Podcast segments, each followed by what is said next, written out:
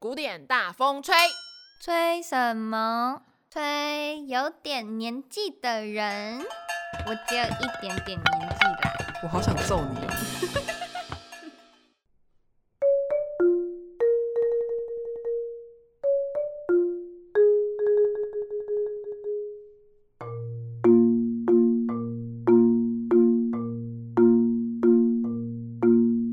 Hello，大家好，欢迎收听《古典大风吹》，我是 Joy。我是大风，好，我们前两集啊，有正式登录了那个大不列颠帝国，插小旗子。嘿好，我们插了古典大风吹小旗子，嗯，古典音乐小旗子。然后我们今天就要登陆新大陆，你知道新大陆是哪里吗？美国吗？那个地方不只有美国耶，新大 哦，你新大陆说就指美洲是吗美？洲新大陆有南美洲、北美洲这样。好啊，所以可是我们确实今天讲的只有美国人啦， 所以我们今天的主题就叫做 “Hello American”，来自美国的音乐家们。 好的，好，所以我们就快速进入我们话题一嗯吧。话题一，被称为王者的男人。 Yeah, I'm the king。嗯，啊、不是我啦。 好啦，我们今天第一号人物就是有着非常响亮亮的头衔，嘿就是不说你可能还不知道哈，就是说你也不一定会知道。 对，叫做他的名字叫做《进行曲之王》，有没有听起来很响亮？有当当锵锵锵锵，叮就是就是嗯，对，好，好，那到底是谁 呢？他就是苏莎，他的名字啊，甚至藏了美国这个字，就是他的姓氏，他叫他姓苏莎，英文叫做 S O U S A。你看他有多爱国？对， 没有，这其实只是开玩笑而已啦。呃，US 只是刚好的，他名字姓氏里面就藏了美国三个字，对诶美国三个字，美国美只有国两个个字字，，三个英文字 母。 好啦，就是我知道大家应该对这个名字非常非常陌生，所以我们嗯就要来好好介绍一下谁是苏莎。呃，我们上次有讲到说爱尔加，你还记得吧？记得就爱尔加是英国近两百年来第一个扬名国际的古典音乐家，是的，对，，然后他写下的那个《威风凛凛》就相当于英国英第国二的第二国歌，没错，对那苏莎就是美国版的艾尔加，哦嗯 对，就是美国音乐史上第一个扬名国际的古典音乐家就是苏莎，然后他也是写下了，有听 过，而且艾尔加你也没听过、而啊且，这名字很像，有点像俄罗斯。你说苏莎吗？， 对，他的全名叫做约翰·菲利普·苏莎，有没有就觉哦得那就不正像常了一点？ 对，然哦后他也写下一首叫做《永远的星条旗》，也被号称美国第二国歌。嗯，对，而且啊其实很有趣，就是这些被号称为第二国歌的曲子，其实都比国歌本人有名。至少你知道《威风凛凛》，连日本人都会唱，嗯，台湾人也会对，唱哦。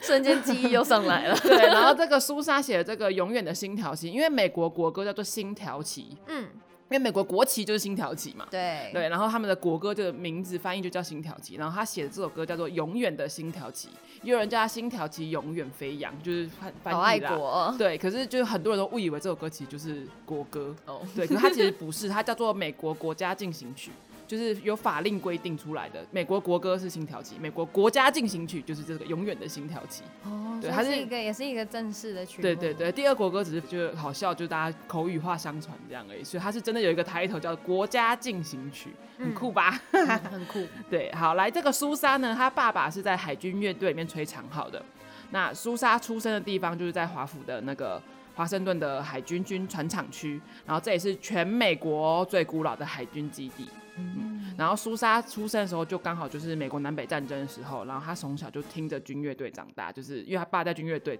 所以她从小在军乐队里面混着长大这样。嗯然后她南北战争结束的时候就差不多已经十三岁了，那他就想说，哎、那我加入马戏团乐队好了，因为马戏团乐队里面可以看到漂亮女孩子，然后穿着华丽的紧身衣，这 样就是果然是屁孩。小小，对，就是十小孩三子岁啊，，大家就只十三岁小孩，大概也不会想要误中生 夜吧？是啦。对，就他爸就说不行，你给我去海军乐队当兵，哦，还好还好，转 正。就是也不会，我觉得说不定去马戏团就可以写出很多马戏团音乐之对类啦的，吧但。是他那个马戏他团，的他的初衷目标有点怪。就是只想要看到女孩子穿紧身衣吗？哎、蛮好的啊，对就是哪个男孩子不这样呢？对不对？嗯这是正常。 好好啦，反正他爸就说不行啊，就是加入海军乐队去当小提琴学徒去这样，所以他就开启了他一生的军旅生涯，所以他一生都是军人。嗯，那美国海军乐队其实是美国最古老、最古老的专业音乐团体，哇哦甚至是被誉为就是总统御用的乐队。这么有趣，对，就它军乐队居然是对最美国古海老军的乐队超强的、就是历史悠久以外，就它每年都有考核，然后你要考进去都很难，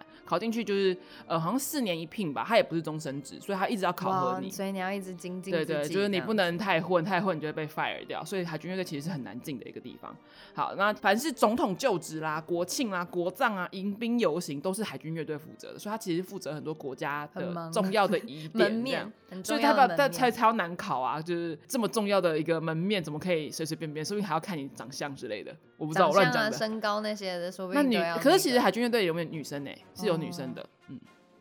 所以他并没有重男轻女。呃，其实我觉得世界上都有啦，就是有些乐团还是男生居多啦。嗯毕竟你知道，像我们学打击乐的女生就搬不动啊。 其实没有，其实我们学打击乐都是孔骨有力哦， 对啊，最后都训练起来了是吧？我们随便就可以做个一百下的伏地挺身哦。我开玩笑 的，真的吗？当然假的啊、我刚刚想说，那先动来看一下。 没有没有，我只能做十下。 好啦，所以这个海呃苏莎从小就在海军乐队服务嘛，所以她二十六岁，你看十三岁进海军乐队当学徒，二十六岁就当上指挥，然后她当了十二年的这个总统御用指挥耶，嗯所以你看她多么骄傲。很厉 害。对，然后她也让海军乐队交响化，因为以前海军乐队大部分以铜管乐器居多，那她把它做到，譬如说有有一个很庞大的乐团，有管乐，有管弦乐，然后甚至呃到后面还有室内乐团之类的，就变得很规模很庞大，都是在苏莎手上完成的，所以她算是贡献很大的一个音乐家。对，然后还发明了一个很厉害的东西，叫做苏莎号，就以她的名字命名。嗯，对，然后这个苏莎号是什么呢？呃，你有看过？我有上网查过，嗯，你有看过就是低音号吗？就 two 吧。兔吧，对，two 吧，就是我们坐在椅子上，然后很大，一直有的时候比演奏者还巨哎大。对对那对这个东西它没办法拿着走，因为你在吹的时候一定要坐在椅子上。然后苏莎它就是让你可以扛在身上，它会把管子弄成圆圆的，然后缠在演奏者身嗯，对上。对对对对，它就像对穿一件衣服把它穿在身上就这套样。上去，然后对，就这样子吹，它就是圆圆的，它就可以等于说抱着低音号到处走，就变成行进乐队形式，然后它就改名就叫苏莎号，因为是苏莎发明的。所以其实算是蛮有贡献的，蛮厉害的。我觉得用自己的名字命名一个乐器是很了不起的一件事情。对。如果我哪天发明乐器，我就要叫它就椅。嗯， 嗯，点点真的 点，真就的叫它就 椅。好，不用就也可以，就这样吗？ 对，就这样这。样感觉像星巴克的杯子。 星巴克的杯子只要到圣诞节就会出现就椅的名字在上哦，面。是哦， 对啊，他每一年都有就椅的杯子哎，每是年我的哦名字都印在星巴克上哇，面，你星每巴克年帮都我有做限的定广告 专，属哎，因为就椅就开心的意思 啊，你知道，嗯随时都看得见我哟。嗯哦圣诞 节还有我的主题曲哎，你有唱过《普世欢腾》吗？哒 Joy to 哒 the world，到现 在久就不知道。 好，回来回来。那苏莎为什么叫做进行曲之王？你知道吗？因为她写了很多进行曲啊。嗯，对 好，像讲废话。我就在想 说，好啦，其实这个称号当初是一个英国杂志记者采访的时候写下来的，因为他就是称赞苏莎说，就是你跟小约翰史特劳斯一样，可以就是相平定相提提并 论，相提并论。你说我们的圆舞曲圆舞舞曲曲之之王，王你看我被传染了，烦 死了。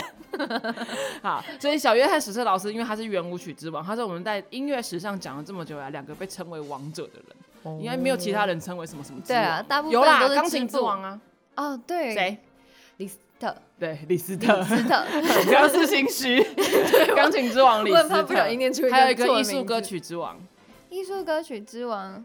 忘了 啦。是舒伯特啊，啊啊所以其实还是蛮多王者的啦，他们可以凑一对桌打麻将。但是大部分的还 是都是什么什么支付比较多，对对，支付的还是比较多，啊，然后知网的就支没付 宝， 好，来，所以苏莎的音乐出版商就因为看到这个呃英国杂志记者就这样写说啊你是进行曲之王，就觉得哎、这是一个很好的噱头，我就拿来宣传哈。从此这个称号就不胫而走，就大家都叫他啊进行曲之王，进行曲之王，哦对。嗯所以他就是因为这样，那他确实值得这个称号，因为他写了一生写了一百三十七首进行曲，哇哦，对，就包含我们刚刚讲的《永远的新桃旗》啦，还有一首我们下个单元也会讲到的，就是管乐团必备《雷神进行曲》。可是你知道我在在写苏莎的时候，我就把苏莎所有的交响曲，不 是所有的进行曲全部列成一个清单，然后开始听。你从第一首听到最后一首，你觉得啊，好像都差不多。是不是都很亢奋？对就是一对直 对，你刻了什么？给我来一点，不管你刻了什么，都给我来一点。 修精神。好啦，可是很有趣，就是这个苏莎老爷爷，因为他活七十七岁，所以我叫他苏莎老爷爷。好的，三十八岁的苏莎就已经是一个名利双收，就是家喻户晓的当音乐家了。然后他就辞掉海军乐队的指挥，三十八岁，人生才刚开始、欸。我离三十八岁也蛮近的了。 哦，然后可他是人就家已经名利双收，家对，喻跟我户们不晓一。样，因为他实在就是进乐团啦。 哈然后他就成立了自己的乐团，叫苏莎乐团。啊，这个苏莎乐团只有成立三十九年，因为就苏莎活着在世的时候成立，他就死了就没有了。哦，是哦，对，因为他叫没有苏延莎乐团嘛，还要延续啊，呃，可嗯能就没有。有没有后续者了吧。所以他就这个苏莎乐团就专门来演奏苏莎自己写的曲子，然后还进行全世界的巡回音乐会哦。所以，可是其实承袭这个苏莎乐团精神，其实就是海军乐队啊，因为后来海军乐队也开始在全世界各地巡回，就是因为这样子。然后这个三十九年间呢，他在世界各地举办了一万五千多场音乐会，超多，欸根本就是大明星吧。对啊，而且在那个年代没有电视，没有手机，耶，他就是一步一脚印靠自己走出来的，他就是本土天王，第一代本土天王嗯概念。对对，然后而且很可爱，就是苏莎乐团的团员在忙碌的生活之余，你看他们要忙着巡回演出以外，他们还组了一个棒球队你，培养体力啊，是这样吗？要一直对啊跑。 要健康啊。然后苏莎老先生就是投手。很酷，很可爱，听说他打的蛮好的，他还有特地为自己的棒球队写了一首进行曲， 哇，哦很很有心哎、指挥当投手就不一样啊。 对，然后他除了当指挥，然后写音乐，然后打棒球以外，他还会写小说，就他其实蛮多才多艺的。嗯而且他的小说到现在哦，你可以去 Amazon 上面是买得到的。有中文翻译版没本有没有，只有英文版，啊可是可以买到，就是买得到苏莎写的小说，蛮酷的，蛮可爱，而且听说写蛮有趣哦他的。写什么样子的类其型？实我也不知道，我也没买，我那要你找要来不要看去看买 一本？你再告诉我。呃 那我还帮你翻译吗？哎哎哎 好累哦。好啦，可是他还热衷于另外一件事，就是飞靶射击，因为美国枪支合法，他就很爱打那个飞靶。然后他在六十二岁那年成立了美国业余飞靶射击协 哎会，他很忙耶。他就很爱成立东西啊。对很啊，爱发明跟创造这些东西，然后而且他打得很好，而且我觉得他不是业余，他真的很专业到，就是他热衷这件事情，然后他名列美国飞靶射击名人堂，哇，超强吧？哎，他什么方面都涉略的很 好。对啊，就是都很专业，其实。然后他甚至有枪械公司，就为了这件事情，然后用苏莎的名字为枪支的等级命名，就是可能哪一个等级的枪支就叫嗯叫苏苏莎。莎等级对，所以他不只有苏莎，他还有苏莎枪。哦 OK，然后他在一九三二年过世了，然后美国政府为了感念他，就用最高规格的军礼来进行送葬，就是军人要用军礼来帮他下葬这样。然后他埋在美国华府的国会公墓，这里面还住了一个很伟大的人叫林肯，他是林肯的哦邻居。哎好，对， 然后还有很多设施、学校、战舰，甚至有一座桥都是为他命名，就是都以苏莎名字来命名。然后还出了邮票啦，还有相关的电影啊。然后他最后还被列入了美国的最高的那个名人堂，是享有最高荣誉，哇所以他就是美国的超级伟大的音乐家，超级尊荣 VIP，就是就是音乐家版本的国父这样。 对，好好伟大。而且我其实想说，哎、叫进行曲之王又军人，应应该该要很严肃，对，，就超活感觉泼还蛮 嗨的。就是活泼的老先生啊，而且他对啊，他真的做了很多有趣的有趣的 事对就是可以看出哦，音乐家不是只有做音乐而已，好吗？还有很多业余的生活是很有趣的呢。嗯，好。对，所以我们现在进入我们的话题二，话题二也是一个很可爱的音乐 家，话题二，嗯，我们的 屁孩音乐家。就是刚刚讲苏莎还不够屁，他只是想要看女生穿紧身衣而已，好吗？嗯这个才叫屁孩。 好就是你有发现今天的片头就跟其他集不一样吗？对啊，这一今季天的比较短 命。对是吧对，我们今天这一季吹的原本是吹有点年纪的人啦，对因为其实，在进入十九世纪初、二十世纪呃十九世纪末、二十世纪初，所有人都越活越长了。对啊就你活个六十五岁、七十岁，好像都是很正家常常便饭，对就是正常人都活到这样。然后早期的音乐家以前呐、都是什么舒伯特、莫扎特那些活三十几岁，就已经很了不起了。 没有，就是就是短命的那些就已经不存在了。嗯，可是这一位同学叫做盖希文，他就是唯一的例外，他只有活三十九岁。在这个二十世纪初的年代，就是超级短命哎、 对，极度短命，三十九岁哎。其实他跟那个谁一样，肖邦，肖邦也活三十九岁，但是肖邦是很久以前的人啦。 对，就是活两百年前的人这样。啊对啊呀、对，可是他其实死于脑癌啦，所以也不能怪他，就是嗯他也不是什么意外，哎、脑癌不算是病吧？人家就就算英年早逝也不能怪他，不管用什不么对，的如果有的人是英年早逝，可是自杀、啊，哦，那就另外那两也不能怪他、啊。 好啦好啦好啦好 啦，反正既然他是天妒英才型的人，代表他一定是对超有才华的，不然他怎么可以在短短三十九年之内名扬国内外？对不对对，而且他是那种上天认证的才子，因为他就是英年早逝，天妒英才，所以上天认证你是有才华的人，先把你收回来。有没有 不能这样 讲。上天认证才子。 好啦，盖希文出生在美国纽约布鲁克林区，然后他是犹太移民家庭，所以他们家是犹太人，所以他们家其实并不富裕，就是大概就是小时候没有接受什么正规音乐教育，然后他都是那种街头巷尾的那种大级屁孩，就是。没事就去装成乞丐去去要钱，然后去看电影，或者是去偷那种杂货店的水果啊、哦面包啊，这种就是屁孩嘛。就你想看美国电影里面，就是早期都会有出现那种就是街头跑来跑去、戴着报童帽那种跑来跑去的小顽童，就是这样。对，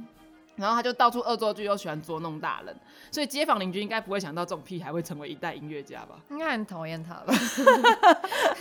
说不定有时候那时候就是看好你，我给你十块钱，长大你会有一百万啊，嗯赚到投资。他有 吗？他有这么好？没有，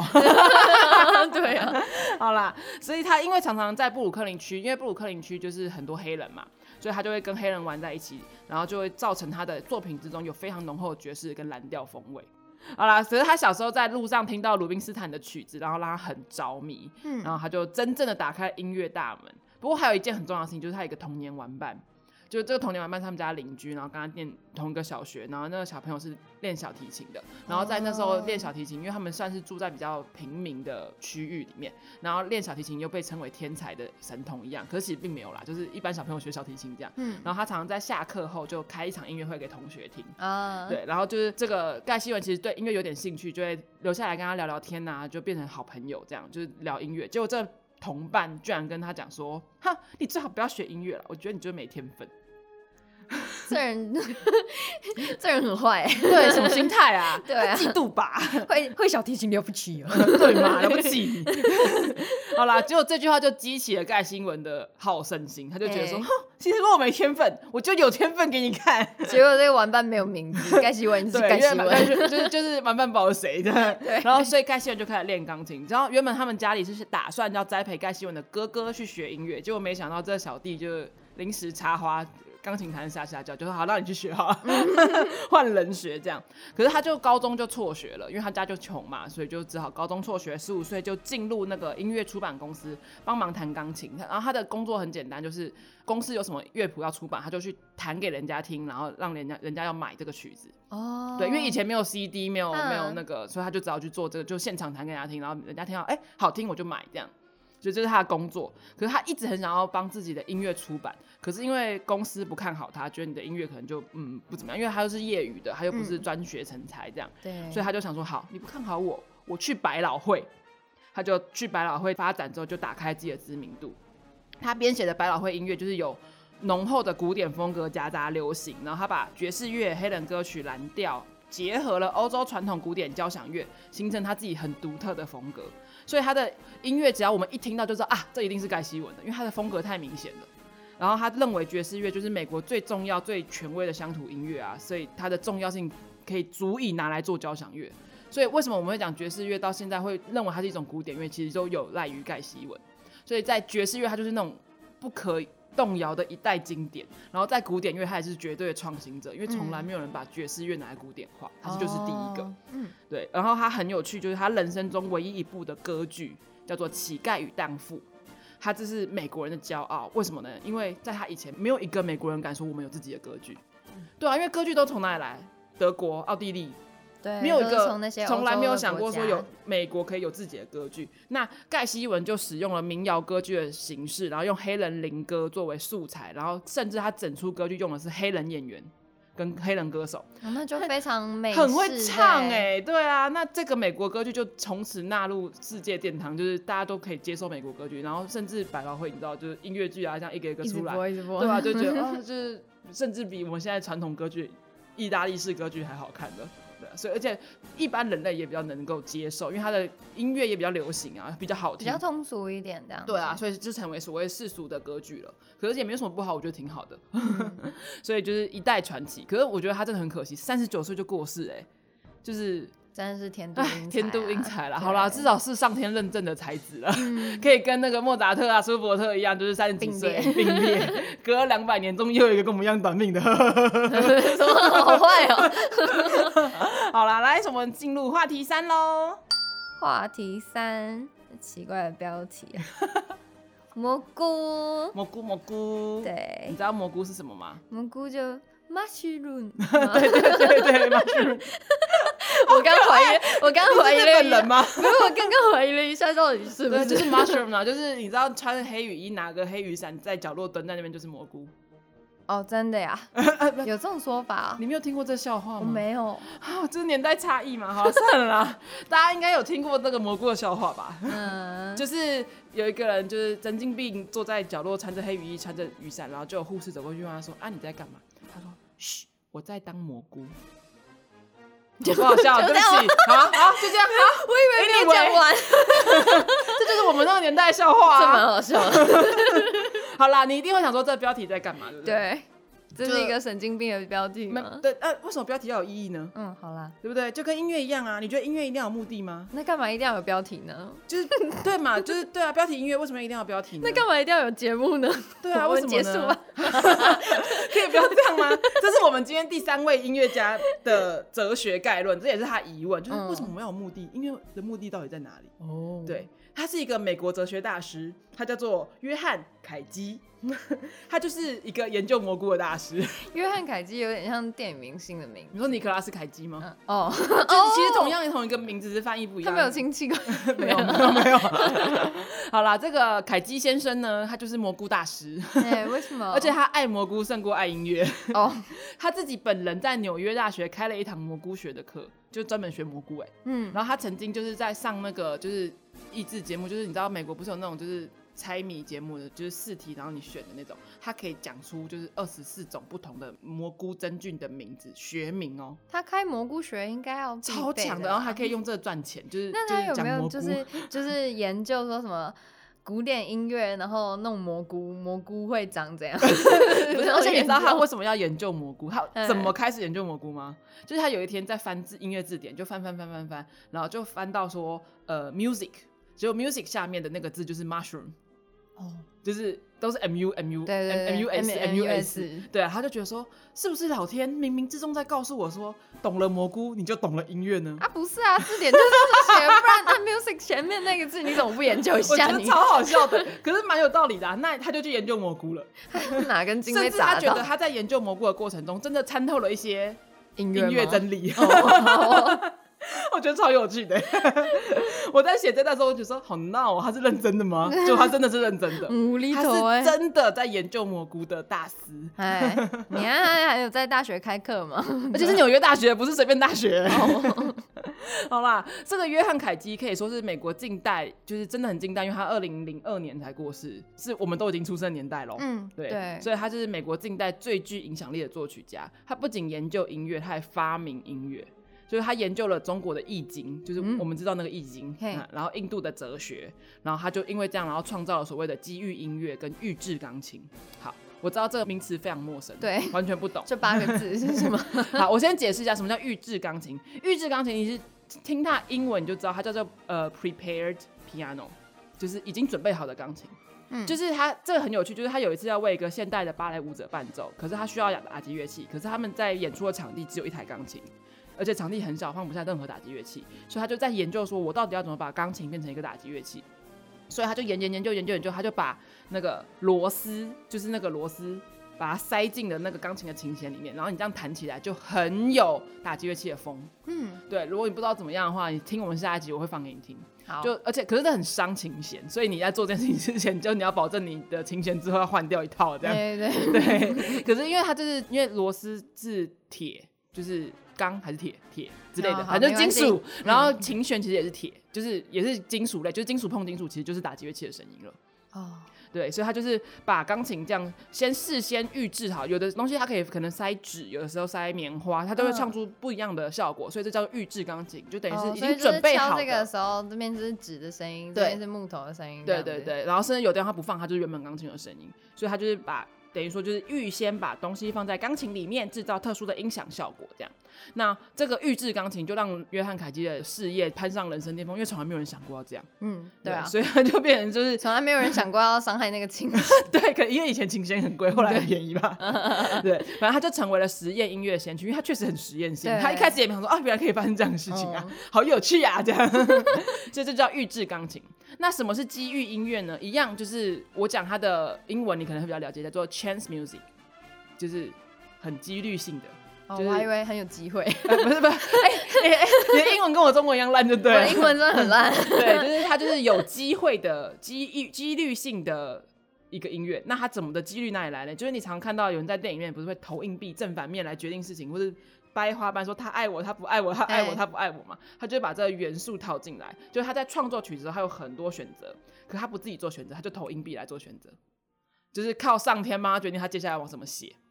很酷吧？嗯这就叫机遇嗯音乐，就是几率性的。可是因为它是机遇音乐的先驱，到后面还有更多更不一样的，就是作曲家甚至没有写出来他要干嘛，就是让演奏者自己决定。所以有很多同一个曲子可能有一百种诠释方式。哎嗯，对，所以约翰凯基也做了一样事情，就是他在乐曲上并没有写的很明确，说我要你怎么样怎么样怎么样。跟即兴有点像吗，他就是有一点即兴类，可是他有限制你的即兴。哦，就是譬如说，他要你接下来就是要，呃，他是要你拿木头类的乐器，那木头类乐器就有很多啦，对，对，就是，但是但是木头类的乐器又只有哦那只种有那声音几个他不一定要也可以拿真的木头啊，哦，或者拿筷子啊，就是也算木头类的嘛，对啊，嗯哎、筷子是竹 子，哎差不多啦， 好，对，所以就变成这种就是所谓的机遇音乐，然后他甚至用《易经》里面有六十四卦的方法，用投硬币的方式来他决是定边卜 卦边写对对曲对啊，对，一边卜卦一边，人家是算命，一边卜卦一边算命，他是一边卜卦一边作曲， 哦也是很蛮酷好 啊，人家算命他说作不定曲日。之未来欸哎 去欸研反究正一我不知下 道，因，为他二零零二年过世，他可能要再过两百年才知道有没有预知嗯未来。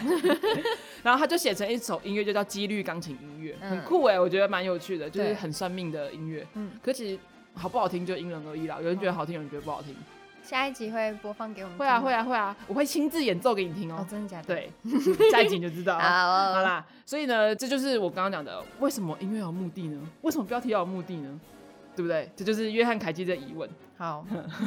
所这以种哲学思想就不要在这边辩论啊，了，没 错，反正他就是开启了一种只注重过程而非结果，因为以前的乐曲都只注重结果、啊，嗯 就好听啊，就好听啊，对啊，就是要让观众感受到什么什么什么，可是他就没有，他管才不管你观众感受到什么嘞，哦，他只注重我创作的过程，他变成说专注于作曲家创作这个过程，他要的是什么东西，所以蛮有趣的，就是改变了大家对于所谓的音乐的理解方式。好啦，所以这是就是我们有名的约翰凯基先生，他是一个超级有趣的音乐家，音音乐音乐家嗯是，反正现在很多音乐人都会研究他的音乐跟他的哲学思想，就是音乐哲学一定要会研究到约翰凯基，因为他实在太有趣了。 嗯哇然后他本身是一个非常非常好相处的老先生，然后也就是从约翰凯基开始，我们的音乐就进入所谓解构这件事情，就是解构就是。以前都是有结构性、有形式的，现 然在后是拆开是吗，对，就是开始把它拆开这件事情，哦就是你以前看一支笔是一支笔，现在我们就把这支笔拆开来，哦， 那这样子的音乐好难想象、哦。对，，就是只是是一种听起来非常简单，用听起来你会哎觉得超简单，可是理论超级复杂。哦，对，所以就是二十世纪中期开始的音乐主流。嗯，好啦，所以你有没有发现，我们这集完全没有讲爱情，他们都没有爱情吗？就是超级纯情，因为苏莎是军人，他就从一而终，就只爱那一个啊、他甚至有有吗就就你确 定？就确定，我确定，我确定，他就真的只爱那一个，就是他好娶了老婆之后，他就从一而终，然后生了小孩，生了孙子，就全家和和满满，完全没有任何事情发生。哎，啊，那个盖希文就太短命，来不及谈恋爱。嗯，哈啊，约翰凯基只爱蘑菇，这样哦，很合理吧？很合理，合理。 就是他其实有结婚啦，其实、嗯他好像有离过 婚跟蘑菇吗， 然后我今天取了白蘑菇，我明天取黑蘑菇， 这样也是很花、啊。也也没有这样这样吧，那把它吃掉就好，也不用离 婚。哦，好恐 怖！我不爱你，我就把你吃了故， 事，好精彩哦！ 好啦，我们今天就停留在这么悬一疑个的可怕的氛围吧结尾。 好啦，就是如果你真的很喜欢，就是想要知道说约翰凯基与蘑菇之间的小故事，我们会 PO 在 IG 让你知道。 哦，好， 对，听说他有因为就是研究蘑菇擅闯人家的庄园，就是被报警抓走。 这真的是刚刚你前面就是呼应到你前面的那个蘑菇的小花，就是一个精神病。对，真很的可爱耶！我觉得这这这，你想象一个老先生，然后就去挖人家蘑菇，然后说：“我只是想要研究蘑菇，我没有要偷啊， 很无辜那样，好可爱哦、 好傻。啊好啦，如果你喜欢我们节目的话呢，就欢迎上那个我们的 Instagram 搜寻古典大风吹，或是上脸书搜寻豪声乐器跟 Enjoy Studio 按赞，我们随时随地都会在上面发布最新的消息哦、好，我们今天是关于美国的音乐家，下一集就会讲到关于他们的音乐喽。对、哎嗯期待吧，期待。好，那这样，嗯、就今天就这样了哈，就这样，今嗯天就这样，拜拜。 啊，不需要有结尾 啊，结尾要有什么目的呢？我们今天对啊就这样保持了悬疑性的结束吧。啊 这是悬疑性吗？ 这是无厘头吧？ 好，我们没有目的的，没有任何目的的广告，跟没有任何目嗯的的结束。那我是 Joy，哦我是大风，古典大风吹，下拜次见拜。